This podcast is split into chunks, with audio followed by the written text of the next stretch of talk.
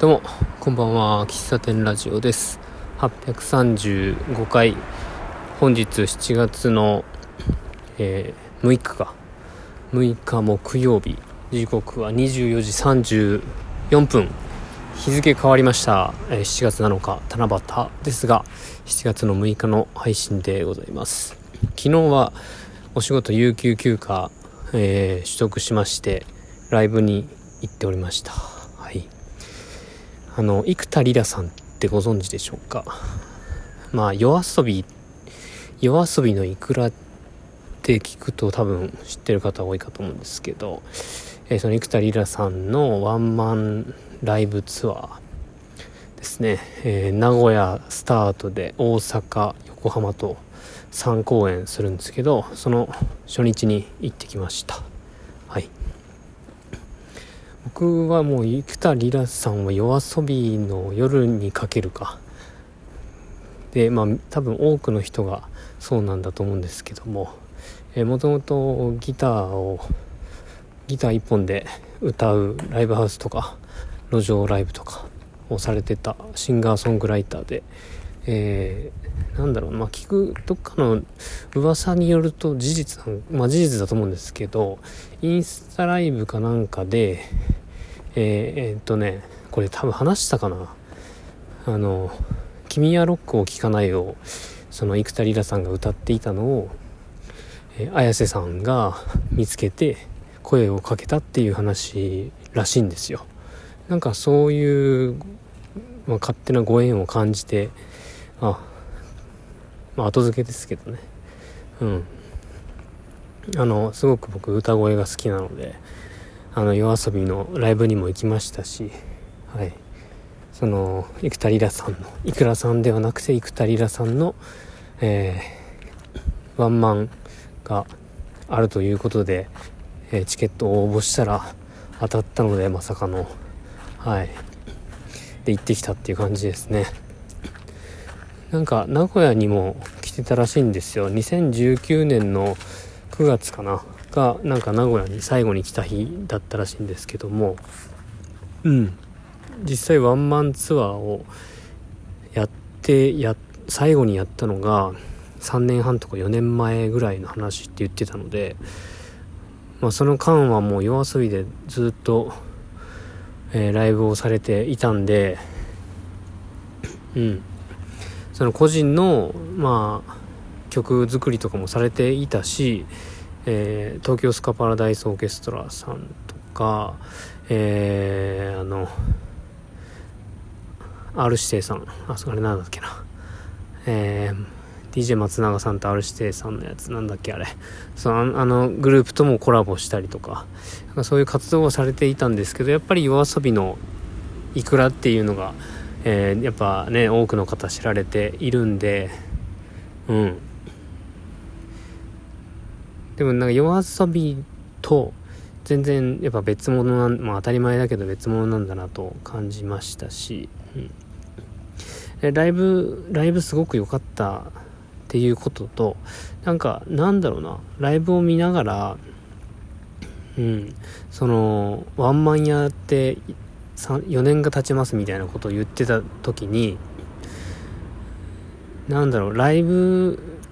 まあ、それまでも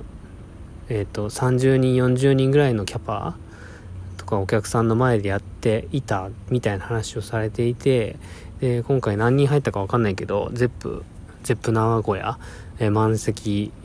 になるぐらいのキャパで演奏されていてうんなんだろうな。ライブってなんかあのクラップとか、えー、なんか手を振ったりするタイミングってうんなんかファンとその人がこう何回かライブを重ねるごとにその既存ファンとかライブに行った人がそれを覚えてでそれをあの初めて来た人が真似をしながら作っていくようなイメージなんですよね。うん、ライブのその掛け声とかって、えなんか事前に練習できるような動画が上がってるわけでもないからからライブに行かないと感じられないんだけどそういうのが、やっぱなん、なんだろうな、僕の肌感ですけど、なんか、初々しかっったんですよね。まだまだなんか慣れてない感じというか。だってもう3年前4年前ですよ。しかもその頃30人40人のキャパでまだまだ、えー、知られてない時期のファンなのでめちゃくちゃ古参なわけですよ。でそっからもう爆発的にヒットしたから、えー、今回僕みたいに参加されてる方は、まあ、夜遊びファンの方が多分たくさんだったと思うんですよね。うん。うん新新規というか。うん。だからその生田さんがなんか手拍子をするんだけどやっぱそこまだ乗り切れてない感じがあってなんかそれはそれでいいなんかファーストワンマンらしい光景だななんて思いながらうん。少なくとも僕あいみょんのライブにこうずっと参加しててあこの歌はこのこういう感じで手手拍子をするとか歌うみたいなのやっぱ知っている分なんかそれが当たり前だなと思ってたんだけどうんなんかそういう状況もあるんだなと思って。それはそれで面白かったっすね。うん。でまあうん。なんかその4年前34年前に、えー、ファンだったえー、昔から生田リラさんを応援している人にとって今回のワンマンツアーっていうのはどういう、うん、感情気持ちで、えー、見ていたのかもしくは、まあ、チケット取れてないそういう子さんの方も多分いると思うんですけどもうん。なんだろうな子さんだから偉いとかは絶対ないと思うんですけどなんか子さんが威張るとそのそのコミュニティはあの発展しないっていうのはよく聞きますけどね。ねファンがこうお前何も知らんくせに、えー、調子乗んなやみたいなことを言い出すと新しい人が入ってきづらくなるみたいなことはよく聞きますが、うん、だ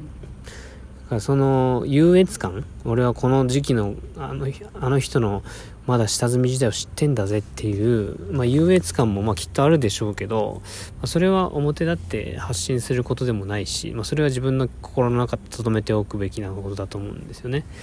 うん。なんか、その急激な、こう、なんだろう、人気？なんか日の目を見ない時期があって、本当に爆発、本当に爆発的に認知されたアーティストさんなんだと思うんですよね。もともと実力はあったけど夜遊びに出てなければここまでなんだろう世間に知られるほどの人ではなかったような気もするんですけどそれは実力が勝ち取った結果なんだと思うんですけどね。まあなんか評論家っぽいこと言ってますけど。まあなんだろうな。うんアーティストを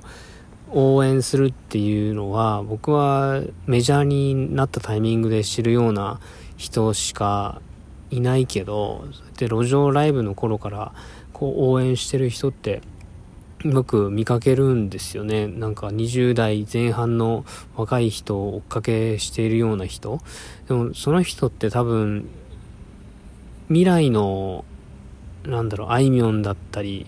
えー、その生田リラだったり、えー、その、まあ、えっ、と、ゆずもそうだね。ゆずとかも路上ライブでめちゃくちゃこう、やってた人が、こうメジャーになってドーンとこう、人気になっていくような、そういうストーリーを、まあ、そのインディーズの時から応援してるっていうストーリーを、こう、この子は、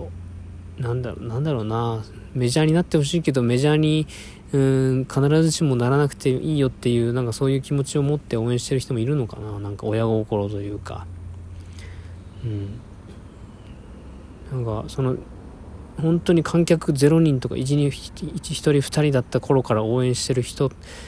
が今のそういう日の目を見て浴びて活躍している人を見た時の感情ってどんな感じなんかなって、まあ、素直にあの思いました。どんな感覚なんかなって思って。い。やめちゃくちゃ嬉しい反面なんかもう本当に遠い存在のようになって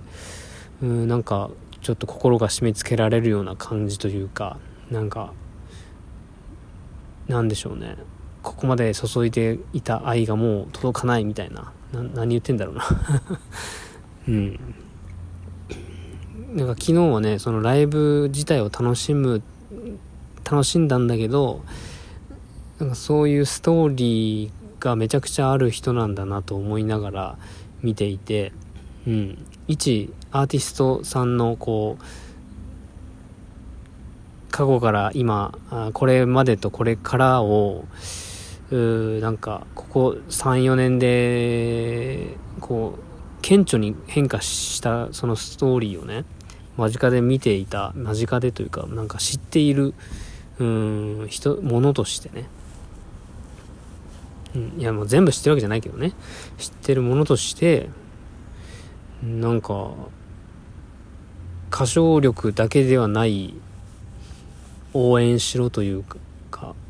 応援しろ？伸びしろ？なんかそういううんなんかなんかねなんか本当に感慨深いって言ったら感慨深いっていう表現もちょっと違うけどうん。まあ、とにかくねなんかとにかくっていう締めもなんか変だな。うん。これからもっと多分活躍される方の、えっ、ー、と、ファーストっていうのは本当にもう、本当ファーストなんで、最初で最後なんですけども、それに参加できたっていうことは、なんかまた、なんだろうね、3、4年後、僕もなん、なんだろう、子さん、子さんという形で関わっていたとすれば、その、今僕が思っている子さんの方の気持ちもなんかわかるんだろうか、みたいな、なんかそんなことを思いました。はい。そんな音声日記、昨日の話でございました。ではまた、最後までお聴きいただきありがとうございました。